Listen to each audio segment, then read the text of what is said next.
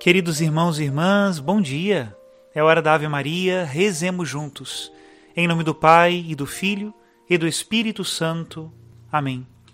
O anjo do Senhor anunciou a Maria e ela concebeu do Espírito Santo. Ave Maria, cheia de graça, o Senhor é convosco. Bendita sois vós entre as mulheres, e bendito é o fruto do vosso ventre, Jesus. Santa Maria, Mãe de Deus, rogai por nós, pecadores agora e na hora de nossa morte. Amém. Eis aqui a escrava do Senhor, faça-se em mim segundo a vossa palavra. Ave Maria, cheia de graça, o Senhor é convosco. Bendita sois vós entre as mulheres, e bendito é o fruto do vosso ventre, Jesus. Santa Maria, Mãe de Deus, rogai por nós, pecadores, agora e na hora de nossa morte. Amém.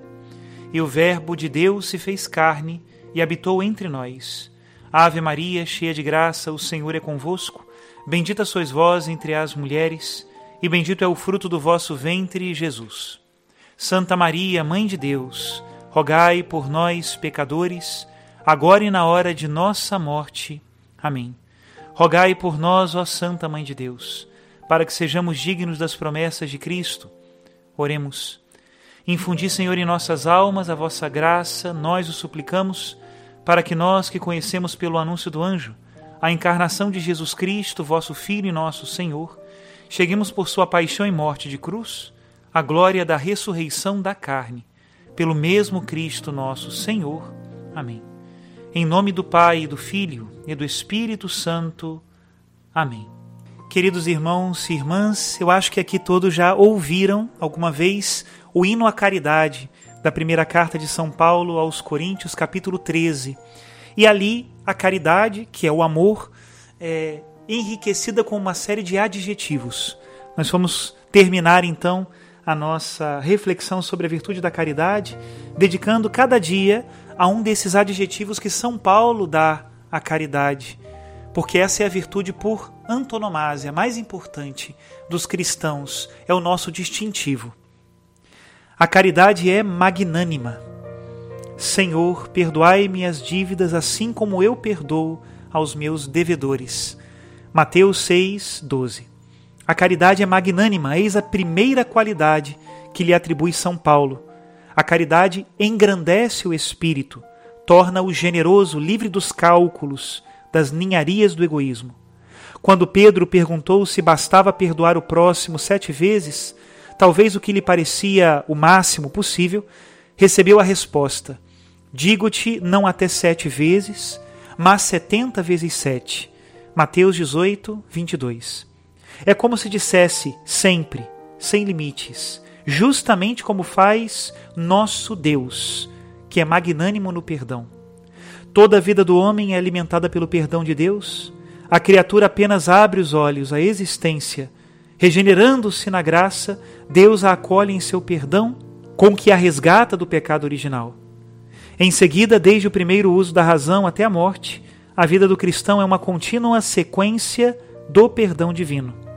Como poderia o homem viver na graça, perseverar e crescer na amizade com Deus, alimentar-se do corpo de Cristo, sem o contínuo, renovado perdão do Pai Celeste? E eis que esta magnanimidade do Pai deve tornar-se a norma da magnanimidade dos filhos. Sede misericordiosos, como é misericordioso o vosso Pai, é o que diz Jesus. Pedro, depois de ter experimentado a longanimidade do perdão do Mestre, a quem renegou três vezes, já não precisou fazer mais cálculos para saber quantas vezes devia perdoar o seu próximo.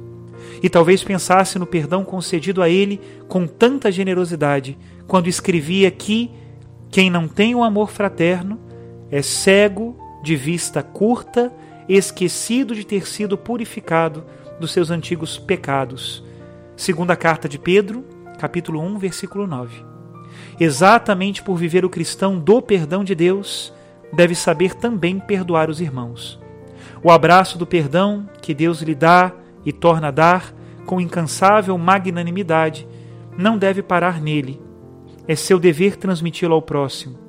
Isso é tão importante aos olhos de Deus que definitivamente ele inverte os papéis e mede a amplidão de seu perdão pela generosidade de cada um em perdoar os outros.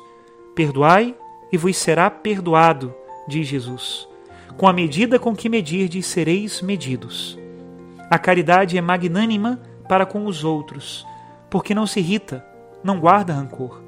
O que esfria o amor fraterno é a recordação das ofensas recebidas, que muito dificilmente consegue o homem esquecer. O perdão de Deus não só absolve as dívidas contraídas, mas as destrói, a ponto de anular a lembrança delas. Todas as transgressões que o homem tiver praticado já não serão recordadas por Deus. Ezequiel 18, 22. Além disso, com o perdão, Deus restitui a sua amizade intacta. O perdão do cristão é incompleto se não visa este ponto de generosidade. Esquecer os males recebidos a ponto de tratar o ofensor com coração e gestos de amigo.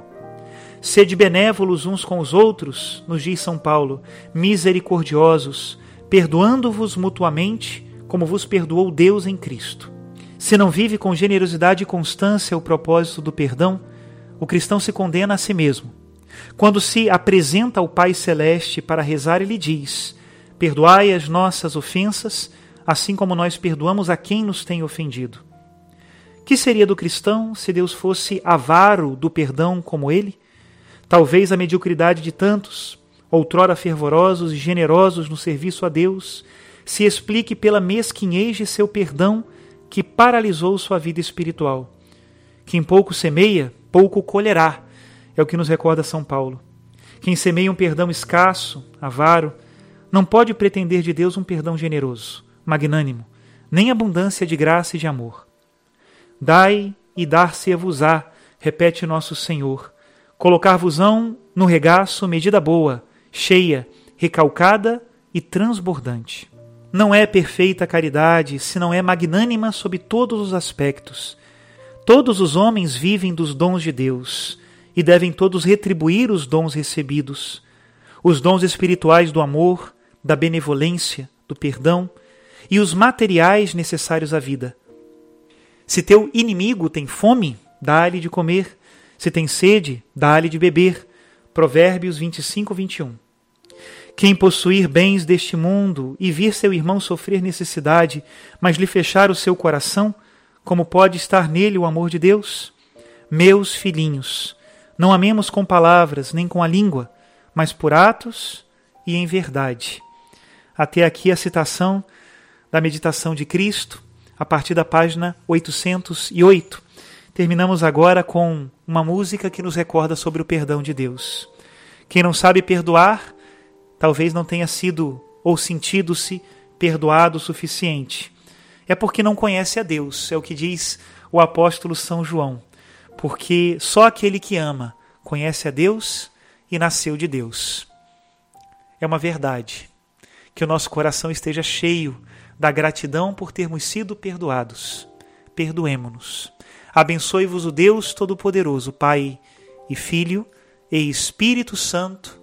Amém.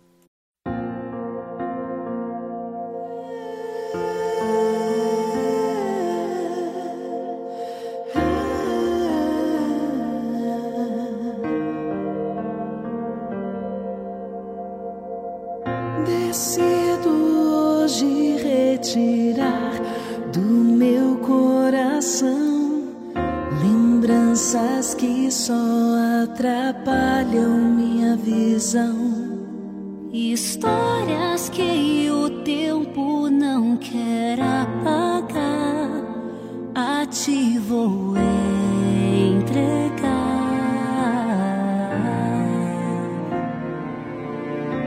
Sabes muito bem quanto imperfeita sou, mas caminho sempre em direção ao teu perfeito amor.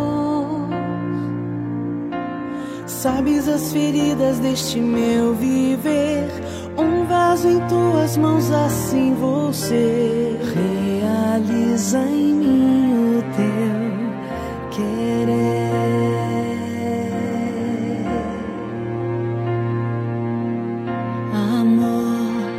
perdão é graça, é decisão.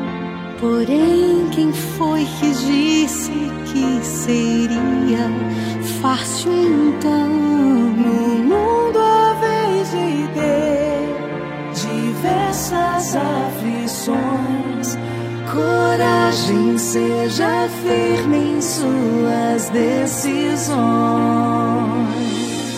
Sabes muito bem o quanto imperfeita sou.